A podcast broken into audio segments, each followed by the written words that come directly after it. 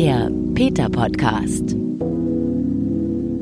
Willkommen zurück zum Peter Podcast. Ich bin Gesine Kühne und ich freue mich, dass ich euch über neun Folgen Podcast mit großer Hilfe von Jobst Eggert einen Einblick in die Arbeit von Peter Deutschland geben konnte. Danke an alle Mitarbeiter, die sich meinen Fragen gestellt haben und auch danke an alle anderen Freunde und Bekannte, die sich für Tierrechte einsetzen, denen ich dann ebenfalls das Mikro unter die Nase halten durfte.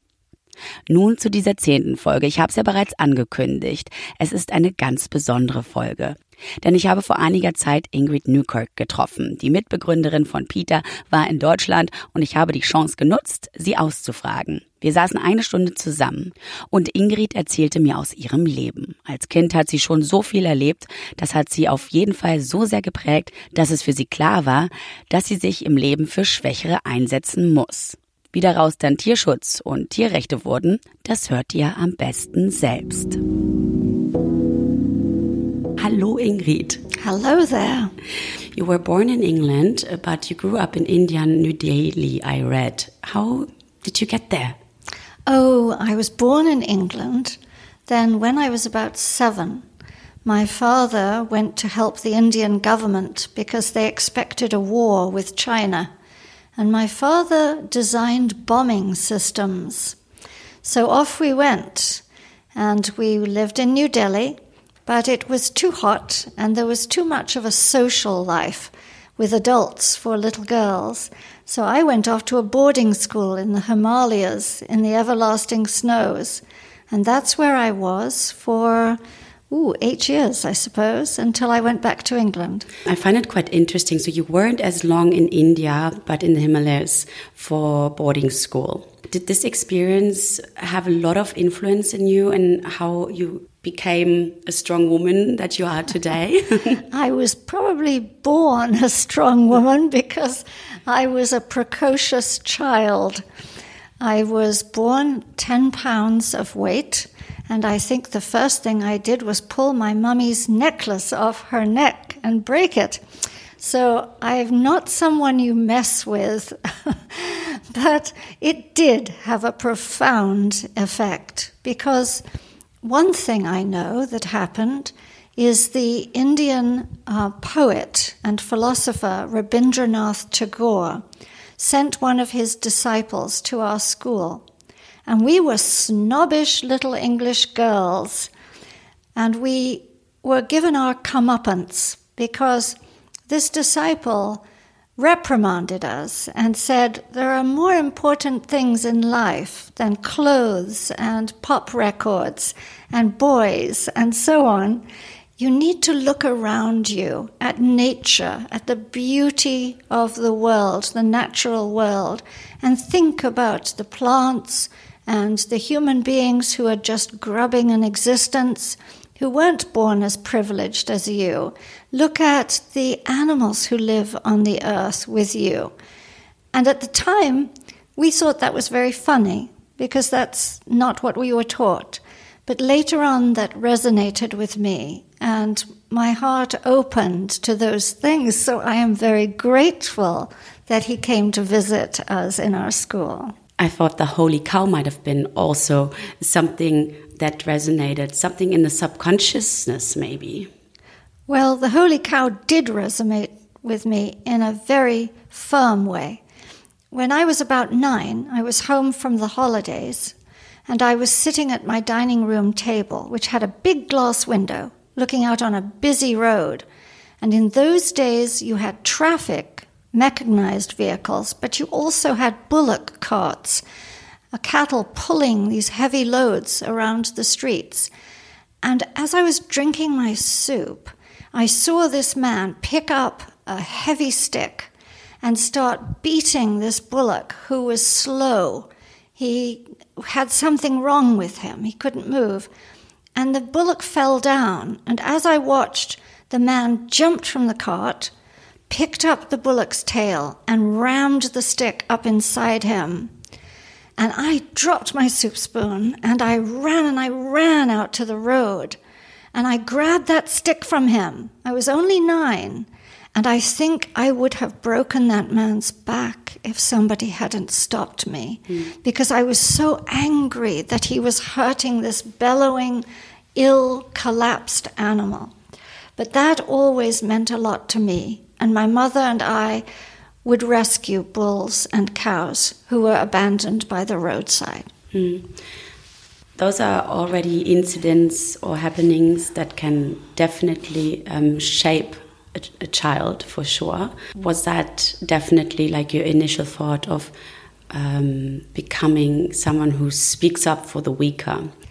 Well, my mother was a great leader because she devoted all her time to unwed mothers who were cast out of the house in India and had their babies on the street, and to lepers and to orphans. And so when I was home for the holidays, we would troop around to orphanages and uh, shelters for homeless women and so on. And she always said to me, it doesn't matter who suffers, it matters that they suffer. So our house was always full of refugees, humans, dogs. There was even a mongoose at one time who was ill. And she always said, look out for them. So that's what I grew up with. And when I was in India, because the cruelty is in front of you, it's not hidden away the way it was in England or in Europe, I could see it. And I always said, when I grow up, I'm coming back to India and I'm going to start a group to help animals. But when I went back to England, I was a teenager and I forgot. So mm. for some years, I put it behind me. But now I'm happy we're there. And back in England, you were a teenager, so you, you still had to go to school. Was that the time where you um, had the, the Irish nuns I read about? Oh, no, that was in India. Okay. the Irish nuns were in the convent in India. Okay. so you did have India as a very truthful um, mirror of society. You had your parents who were doing so much good, so you, they were a good influence on you. When was the time that you realized this piece of meat on my plate was actually a cute little animal?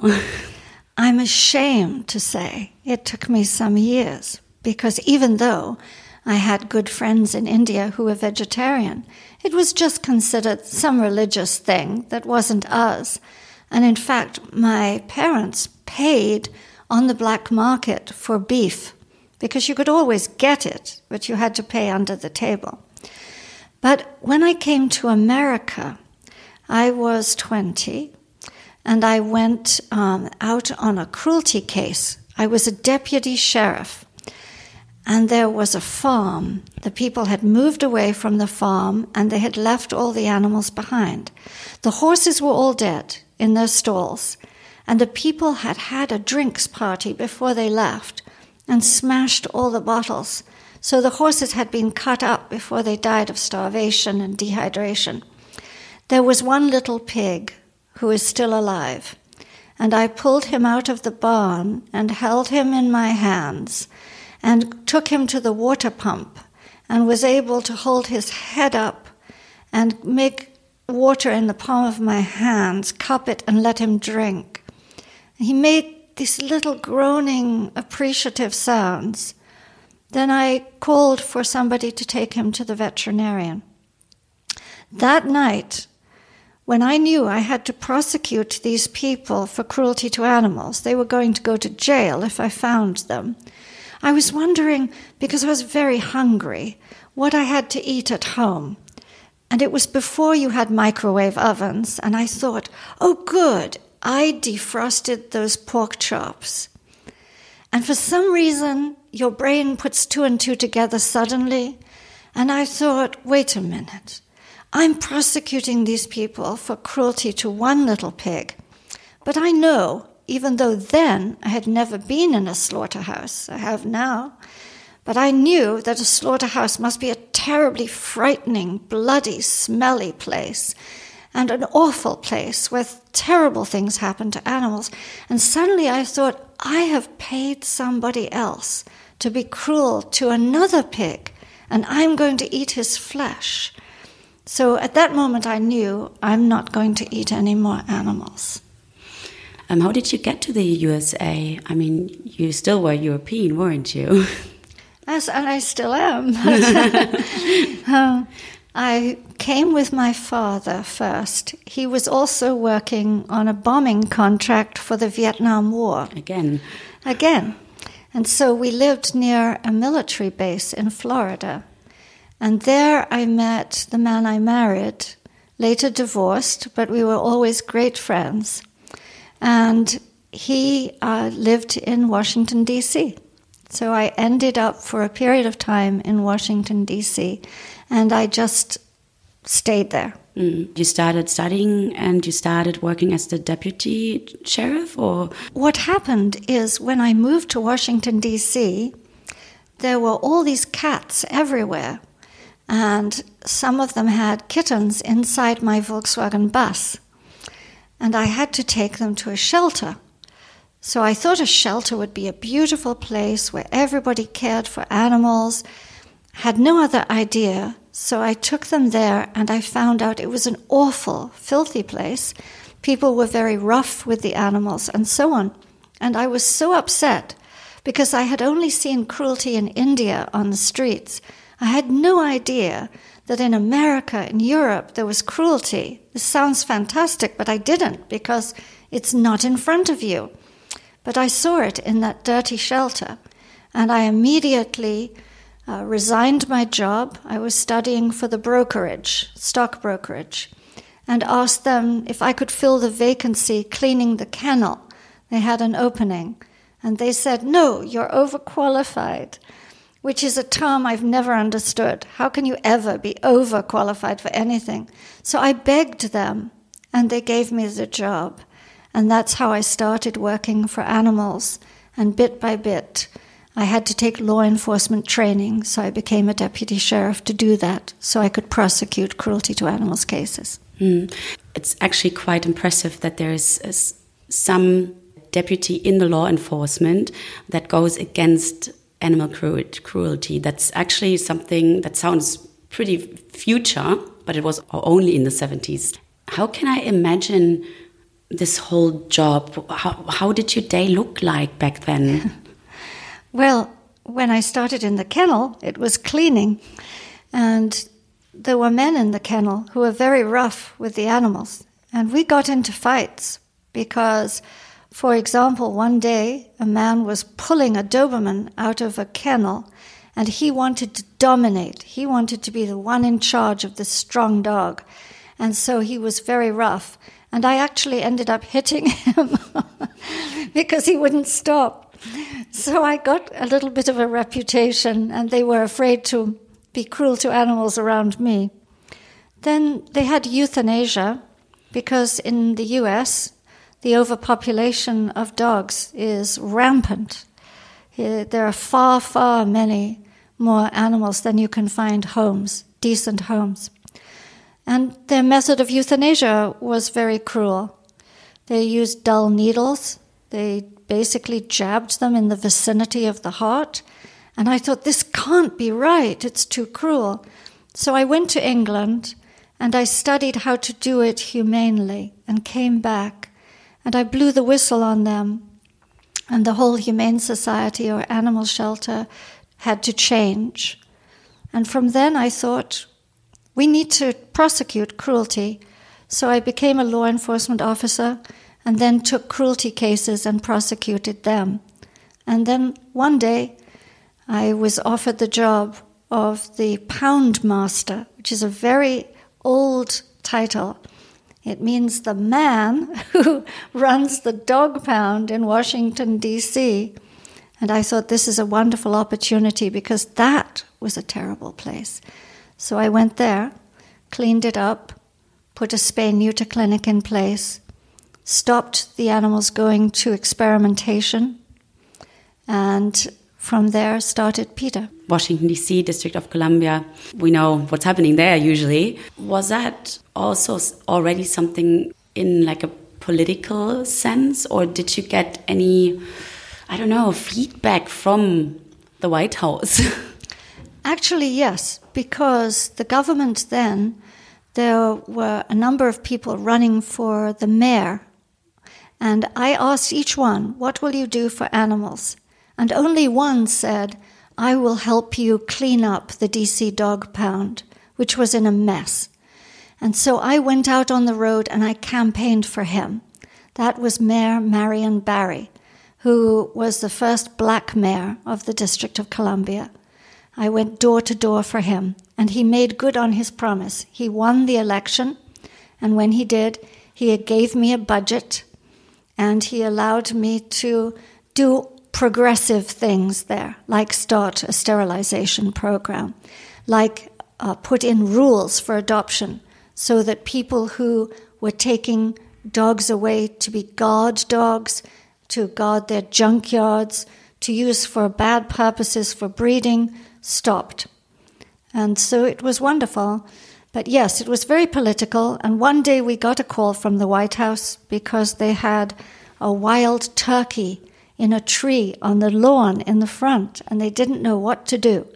And the Secret Service wanted to shoot the turkey, and I said, No, you can't. You have to wait and see what the turkey does. And in two days, the turkey flew away. I really like those cute little anecdotes um, because they're so important, I think, in the whole animal concept so people understand and actually like these are the stories where they can relate and they like get those heart heart movements you know when they, you come with the slaughterhouse they're all like mm, i don't want to hear but that. Very cute.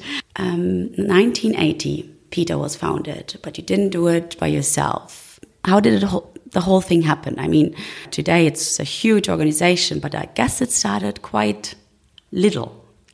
Yes i was running the dc dog pound and one day a young man came in and he said to me, Oh, you're putting condensed milk in your tea. I always had tea in the morning. And I said, Of course. And he said, Well, do you eat veal? And I said, Of course not. I don't eat veal. He said, Well, do you realize that the reason you have condensed milk is because they had to do something with the calf who was going to drink that milk and so they created a veal industry so they could sell the milk that was meant for him. And it had never occurred to me before. I was horrified because I was already a vegetarian and I thought drinking milk doesn't kill the cows. And he said, Do you think there are retirement homes for these cows? And I thought, What kind of idiot am I that I've never thought about this? So that was the end of the milk in the tea. And then he said, What about your shoes? And I said, What about my shoes? And he told me, Well, leather is a huge part of the meat industry, so they're making more money that way. You're helping support the meat industry. So, anyway, I had learned all these different things. I had inspected laboratories in my job. I had been on farms in my job. And I had seen the overpopulation crisis for dogs and cats and bad homes for them and people beating and shooting them. So I knew a lot of things the average person doesn't see with animals. And I thought, we need to start a little group and just tell people their choices. So if they're going to eat a meat sandwich, they're going to have some milk in their tea, they're going to buy leather shoes or a shampoo that's tested on animals, I can say, wait a minute, don't you love animals? Don't you care about them? Here are some choices. So that was the idea behind forming PETA. And there were five people altogether who worked with me, and together we formed People for the Ethical Treatment of Animals in my basement. so, 1980, this was already 38 years ago, quite some time. And I have a feeling, um, I can't remember because I was born 78, that um, those times were still quite backwards and, and people really hard to reach. Um, how did you proceed and what were your biggest wins as PETA? Well, nobody had heard the word vegan, and it was quite unusual to be vegetarian. and people aspired to grow up and wear a fur coat. This was all normal. We had President Reagan's inauguration in Washington, D.C., and we made a big banner. It was from a Frank Sinatra song, but we changed the lyrics. So it said, Take back your mink, take back your pearls. What makes you think I'm one of those girls? And then it talked about animal rights, respecting animals, not taking from them to wear or to eat. And the television crews, national crews, came through in the inauguration. They saw our banner, which was red, white, and blue with American stars and stripes. And they thought, oh, what a beautiful patriotic banner and a very famous TV broadcaster pointed to the banner live on national television and started to say the lyrics, and then realized, what is this? It's about not hurting animals. And that put us on the map. The second thing that put us on the map is we went undercover for the first time ever in the US inside a laboratory where they were experimenting on macaque monkeys cutting their spines, making their arms useless, and then electric shocking them so they would have to feed themselves through pain by picking raisins out of a, a dish. And we went to the Washington Post, the national newspaper. We went to the press and we went to the police. And for the first time ever, a search warrant was served and the monkeys were taken out of the lab and we got sacks and sacks of mail from people saying, I never knew anyone could do anything to help animals in laboratories. What can I do to help? The magic words. What can I do to help? So we told them everything, not just in laboratories, but every single thing you can do is open your eyes, open your heart, open your mind, and see all the choices that you can make. It will make a big difference. And that was the beginning. How did you get into the lab undercover? That sounds like a, like a, almost like a crime novel content. It's a fascinating story, and it has been made into a book. And in fact, somebody wants to make it into a film, but they haven't yet. But the man I was working with walked over to the laboratory nearest my apartment and said, I'd like to have a job here doing anything. And they said, We haven't got a job. He said, Okay, I'll volunteer. And they said, Come in, fine. You can help us. So he, we didn't have hidden cameras then, we didn't have hidden movies or anything.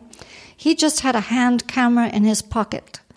And I would stay outside in the car, inside a cardboard box with a hole in it and a walkie talkie so that if anybody came at night to the lab, I would be able to tell him to put his camera away. And so he photographed everything inside. And we took it to experts, primatologists, psychologists, everybody, veterinarians. And they all said, This is outrageous. This is disgusting. It shouldn't happen. And we had scientists look at what this experimenter was doing. He had no medical credentials at all, and yet he was operating on the monkeys. Mm. There was a big barrel full of dead bodies of monkeys that he had killed with gangrene and what have you.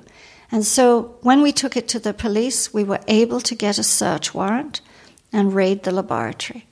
I'm going to jump from decade to decade and you can add whatever you need to add. I have a feeling that the 90s were a bit more liberal, but maybe that's just my thinking because that was my teenage years and I had a sense of the world all of a sudden.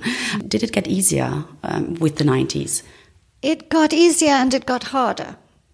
It got easier in that the more you talk to people, the more you give out leaflets, and the more you get into the press, the more people hear about it. So from oblivion we came to slow realization and then faster realization. But what became difficult is at some point, television shows in the US and radio shows in the US became monopolies, and they stopped asking serious questions. everything became a soundbite. Everything became about sex or violence or controversy in a quick way. And so all the opportunity to put your philosophical points about animal rights uh, vanished almost overnight. But already we had managed to get people to see that fur was nothing to aspire to, it was something to reject.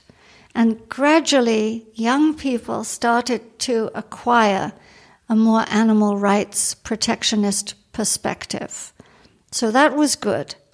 And then, of course, eventually, when the internet came in, bam, everything changed. And suddenly, we could reach not a couple of hundred people in the town square with leaflets and a demonstration, but millions of people. So that was wonderful. Mm. I actually have this in my notes. The 90s brought the internet, and how did you communi communicate before? But of course, leaflets. You had to hand them out, right? and use the telephone, which now we have to explain to people what that black box is on the desk. We had no fax machines, mm. no portable telephones, no telephone answering machines, no computers in the beginning, and certainly no internet. So everything was done by the telephone, and who you called had to be there. The 90s were, of course, a win with the internet to reach so many people. But the internet is evil. The internet is full of trolls. How did uh, PETA react, or you, with all these vicious things that were written or said about you or the organization? Because all of a sudden it was everywhere too. Well, it's not the internet, unfortunately, it's people. So you have people who are kind and people who are cruel and people who take advantage and people who just like to hate. And unfortunately, it's shown us how many people are miserable human beings. But our challenge is always to counteract their viciousness to get the facts out, to get the truth out, to appeal to people's better side, better nature, goodness. And maybe the world will always be this half and half almost, or 40 40, with 20% in the middle who you can bring to one side or the other. So all we can do is not spend the majority of our time answering rubbish Blödsinn. Blödsinn. Blödsinn. Um, but have it be water of a duck's back and just breeze past it, answer what you have to answer, but mostly focus, concentrate, give the facts about what's happening to animals, show them the videos, ask them to draw their own conclusion, and appeal to their better side. Mm-hmm. I'm asking the same question as in the 80s. What were the biggest wins of the 90s?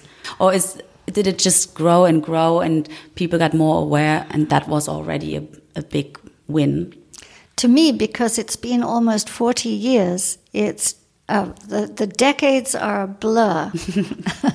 but uh, one of the biggest wins, which I think was just as the 90s were coming in, was the car crash tests on animals. Mm-hmm. So everybody today, they see a mannequin, a robot in a TV commercial or online, and they don't know it was not always like that. We uncovered the fact that General Motors, for example, but all the car companies except Mercedes, were slamming baboons and pigs into a wall. Slam and just to see head injuries and body injuries. And so we were very vigorous in campaigning against every car company. And finally, the last one was General Motors, was Vauxhall, that gave in.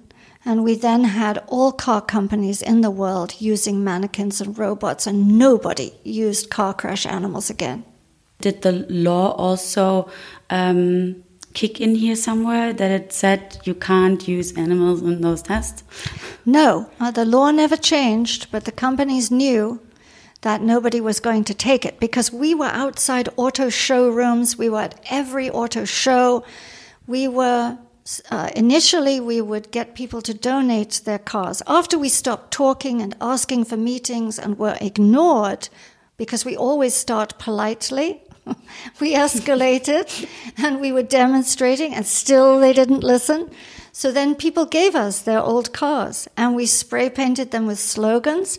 We dressed as rabbits and pigs and we smashed them with sledgehammers. And they were getting agitated, but they still did the experiments. So in the end, we were setting fire to the cars outside the auto showrooms. They were our cars.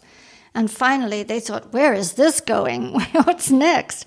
And so they stopped. But the law never changed. But the companies knew the bottom line had changed, and people weren't going to buy their cars if they mm -hmm. did mm-hmm. this. Mm -hmm. So let's skip already to 2000. Um, did the the actions you take change from the ones from the first 20 years? And if so, how? well, we're opportunists because we have to be. We have to look at what's happening in popular culture and try to clue into that. So, yes, uh, there came a time earlier on when we started I'd rather go naked than wear fur. And that was considered quite extraordinary in America, where nudity is very prudishly regarded. But then after a while, nudity became normal, and then nudity became a bit of a feminist issue. So we've had to move with the times on all of that. But after 9 11, things became very different. When we did things to show people blood and guts and horror, after the Twin Towers were crashed into, and America became very defensive. We had to be careful because people wanted comfort, they wanted to see nothing horrible, they wanted only easy answers to things. So we actually took away some of our ads. We had an ad of a woman walking down an alley and a man comes out and bludgeons her to death and steals her coat. This was against the Canada seal slaughter. But suddenly, we just released it, 9 11, we had to withdraw it. People didn't want to see anything like that. So we went more with comforting images of how you can help, how you can make a difference, how you can be kind, how you can have a peaceful, nonviolent diet, peaceful, nonviolent clothing, that kind of thing. Then, of course, things have changed over time. And so now, one of my main messages for PETA, through PETA, is if you're against racism, because there's a lot of discussion of this everywhere in the world now, about immigrants and other countries, other cultures, other religions. If you see people as people, and it doesn't matter in, where in the world they come from, some are good, some are bad, some are indifferent. If you're against racism, then you must be against speciesism. If you're against uh, sexism, you must be against speciesism. So our message is always the same, which is don't be cruel. It's so simple. You know, choose something else. Yeah. But it, the message delivery changes. Yeah. Since you mentioned uh, 9 uh, 11, um, I have to think of Jonathan Safran Foer because of his books. I mean, wasn't it extremely loud and incredibly clear or something that was on the something like that on the attack? But of course, I'm I'm getting towards eating animals. So we have this this very popular um, writer who writes this book and I think he reached a lot of lot of people. Being vegan became a trend, I would say. How does that feel? Well, it's good. Yesterday I was in Berlin. I went to the grocery store. There was a bio market, and there were at least six levels of shelving in the refrigerator case where everything from pistachio flavored luncheon meat to spicy tofu to fake chicken was all vegan. And I walk down the street and there is a Sudanese vegan restaurant. I've never seen one of those before.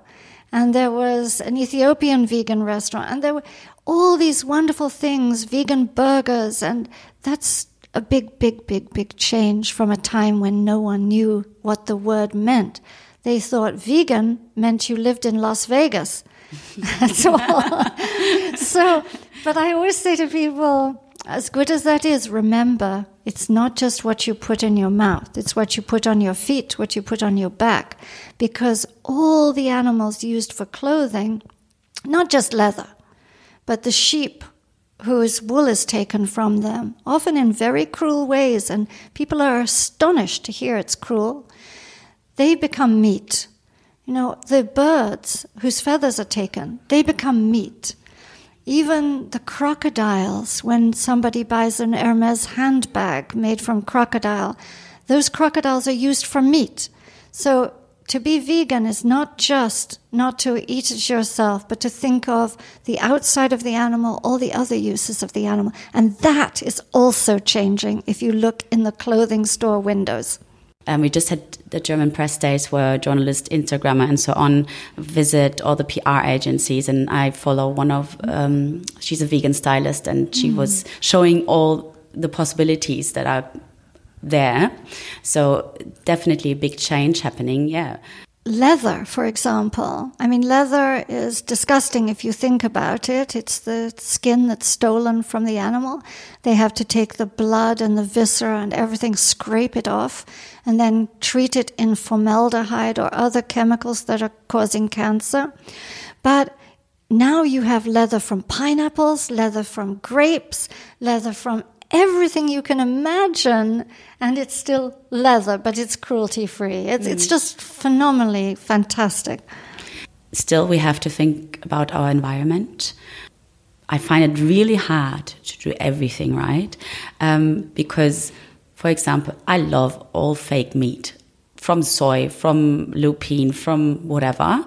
And looking into the supermarkets, it's everywhere which is great, but still, it's everywhere, just like meat is everywhere and cheap and so on. So we've got a huge overproduction in this world, which is, I think, our biggest enemy because we're slowly um, killing the whole earth. How can I be a sustainable vegan in these days? I am afraid I hate the word sustainable because often it means sustain cruelty. And I always say we don't want to, to, sustain it, we want to stop it. But I know what you mean, of course. Um, you can do the best you can do. But I think the biggest problem is overpopulation of human beings because everybody wants to sell human beings something. And there are so many human beings. So perhaps at the root cause, is trying to get a handle on overpopulation and supporting methods and mechanisms and charities that work to bring choices to women so they don't think that they have to have endless amounts of children to bring into the world. That's one thing. But also packaging. We know about plastics. My heart breaks. I wrote a book called One Can Make a Difference. And in that I talk about, and this book is now a decade old, about the plastics washing up in the Hawaiian Islands. That was going on 10 years ago. It was a huge problem. So, for me, the number one thing is the other living beings who share the planet, and that human beings are taking everything over and polluting everything, ruining everything, stealing the land, stealing the very bodies of the animals. So, there used to be that expression in the 80s, which I think applies today live simply that others may simply live. Mm-hmm. And so, but the big thing is educating others to help us do this. Not just thinking it's enough that we do everything. Do as much as you can, never to be knowingly cruel, and then help somebody else open their eyes and their mind and their heart to this too. Um, so you mean also be a good influence. Don't be a preaching mean person because then you would be cruel as well, but maybe show by example how easy it is. And show by giving. Mm-hmm. Because you can always cook for people, you can shop for people. If someone is having a baby and there's a shower, baby shower party, you can bring things like maybe a little stock shares in a company that's cruelty free or vegan if someone is getting married, you can give them a gift of cruelty free products, um, all sorts of things. Everything you do, if you're in an office, bring food and share it. You don't have to preach, but you should tell the truth. And you should be vocal because the animals, I believe, obviously, they're dead. They can't speak for themselves and they're being killed. So they can't say anything about that. They depend on us to be their voice, to be their ambassadors, to be their emissaries. So we do have an obligation not to get too comfortable and think, oh, I don't say anything now, or that won't go, but to say, oh, by the way, um, I've got this product for you. You might like to try it. Or, oh, uh, actually, I don't eat that because, not just I don't eat it, but I don't eat because I do care about animals and I found out. Mean, there's no need to be self righteous, but to say, I found out because I always thank in my heart everyone who spoke to me and told me something I was doing that I didn't know had a bad repercussion mm. for animals or the earth. Mm. So I'm grateful. Maybe at the time I thought, but really, I am so glad in yeah. retrospect that they had the fortitude to say, Did you know? Mm. So if you see somebody doing something and you don't think they know, tell them. Be brave. Tell them. I simply like cooking for friends, for example. So much fun. I do a mean spaghetti bolognese. um, mean but cruelty free. How does a day in your life look like? Oh, it depends where I am and what I'm doing. Just a very normal day. A normal day, I'm in a million meetings, brainstorming, trying to find a better way to push a campaign forward, reading the news, finding an opportunity that we could perhaps jump into. Uh, and I am always looking for new foods to talk to people about. Everywhere I go, I say something. If I go to the supermarket, I'm in line, I always say, Oh, look at this fabulous new product to the cashier. if I'm in the lift, I always say um, to my friends something about, Did you know? so that someone else can hear it. I have my magazines, vegan magazines, I leave them in the seat backs of the airplane and the seat backs of the train, in the doctor's office, everywhere in the hotel. There's always something going on. So it's a busy day wherever I am mm-hmm. because I hope that I'm going to reach some people I didn't even know. Mm-hmm. I take it not everyone in, in your friend circle is vegan. Um, not everyone is, but they know they should be. And I call them pre vegans because they have enough information that I just know they're going to change. And one of my friends cared very deeply about dogs. And he met me because he found a dog who was hit by a car on the highway at night, late. And he couldn't find anybody to help him. And eventually he came to me afterwards, two days later, and said, I want to start uh, an answering service so people can always know wherever they are the quickest way to get help for an injured animal. But he made fun of me because he wasn't vegetarian, he wasn't vegan, he fished, he was a gun nut, he and so on. And I worked on him for a long time. He died a few years ago. He had raised his son vegan. He had done videos uh, about veganism. He no longer fished, and he it was just wonderful. And I thought, if Mike can change, anyone can change. Never give up, mm. because we joked, we laughed, we even went to a rock club together sometimes uh, to listen to music, and he would tease me and I never let it get me down. I always said, You know, you're wrong, Mike. because, and then I would give him a fact. And in the end, he couldn't deny it. He changed. I'm a huge fan of stories like that because I have to think of my own parents and um, what an influence I am. And I see they're having the typical diseases that you get from eating way too much meat and so on. And they uh, started being aware. And I like that.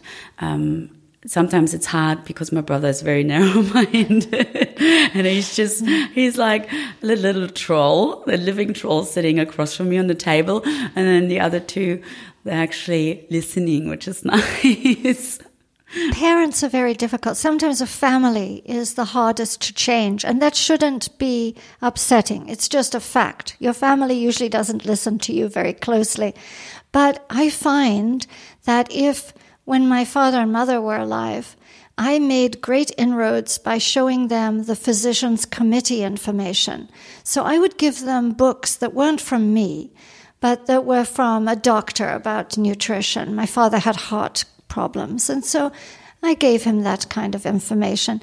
And for my mother, who was very kind, but she grew up cooking for my father because that was the generation that did that, then I gave her alternative meats and things that daddy would like. If you put them into a lasagna or you put them into a you know, sausage or something, he wouldn't even know because he would sit at the table and eat. And if it was tasty, he ate it. You know, he never went into the kitchen. So that worked. And because she was kind, I showed her films like Earthlings. Mm. And that had a great impact on her because it didn't come just from me. It came from these other people and this media and these movie people and these book people. And that had an influence. But families are difficult. Ja. Ich wollte meinen Eltern immer Forks over Knives zeigen, weil es halt einfach super ähm, wissenschaftlich ist. You understood. I wanted to show my parents Forks over Knives because it's very scientific, you know, and um, definitely in this age group, my dad is as your year uh, has an impact, I guess, because they they still want to live, and I want them to live too. mm. well, since we're we're we're talking about living parents and um, diseases, there's one line. It says das Gruseltestament. I read it in a in a yellow press. Your testament. Oh, my will, my Your last will, will and yeah. testament. Yes, that's great fun but it started out very seriously because I was almost in a plane crash. Mm-hmm. And I was coming into Norfolk, Virginia, where our headquarters is. It was a very stormy night. We didn't know that every other plane had diverted. But we were on a small plane with two cowboy pilots, young men, who decided they wanted to try this. And pilots have discretion. I also didn't know that till afterwards. When you looked down out of the window, it was pitch black with lightning and the skies lit up with red flashes. And I thought, we're not going into that. But we were. And as we went down, we were caught in wind shear. Mm. It was like being in a tumble dryer. And then deathly silence. Everybody was first screaming, then deathly silence. The plane had been shaking, then nothing for 20 minutes. I found out afterwards we had gone out over the ocean and we had found a calm place. The pilots were scrambling to find another place to land the plane because a tornado had been coming up the coast, headed towards us, and we had been caught in the tornado wind. So then we saw we were going down again after about 20 minutes. He found a new airport. But again, we were caught in wind shear, and the whole plane, it felt as if it was coming apart. Everybody thought they were going to die. Well, obviously, we didn't die because the third airport we landed, we had tried to land at an Air Force base, and we finally landed with very little fuel. And um, afterwards, we all got to know each other on the plane, and we all had our stories of what we were thinking about.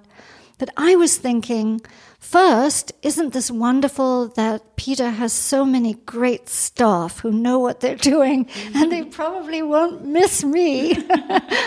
this is wonderful. But the second thing I was thinking is, oh no, I, that my activism is going to be over. This is the end of my activism for animals. I have to do something else for animals. And the next day, sitting in a meeting, you get this feeling that you shouldn't be there. People say that always happens after a near death experience. But I thought, you know, if my body had survived that, I could have cut it up into little pieces and I could use each piece after I'm dead to do something good, to carry on protests and campaigning. So I made my will and I divided up different parts of my body. And that's what will happen if the body is intact. Mm-hmm. I won't need my body when I'm gone. Nobody else will need it. I asked my mother, who was alive then, I thought, what do you think? Is that okay? She said, of course. Um, I'm not religious in that I don't need any ritual done over mm. my body, but I'll have a liver, and some part of my liver can go to France to protest foie gras, where they force feed the ducks and the geese until their livers almost burst, sometimes do burst. My ears will go to Canada if the Canada seal slaughter is still on, so that the government, I can say, maybe my ears can help you hear the cries of the baby seals. And so on. Little bits of it will be divided up and used.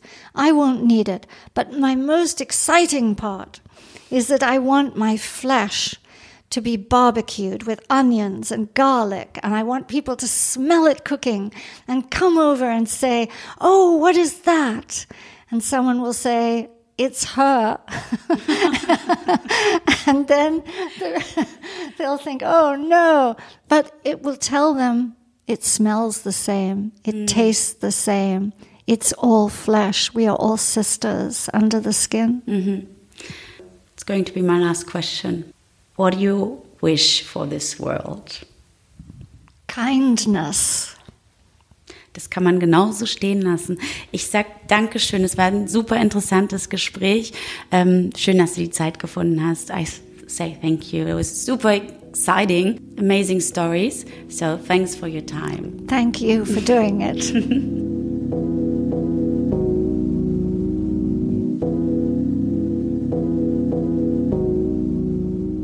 Was für ein Gespräch. Ich bin immer noch begeistert von dem, was Ingrid Newkirk schon alles gemacht hat, vor allem bewegt hat in Sachen Tierrechte. Ich hoffe, euch hat es auch gefallen.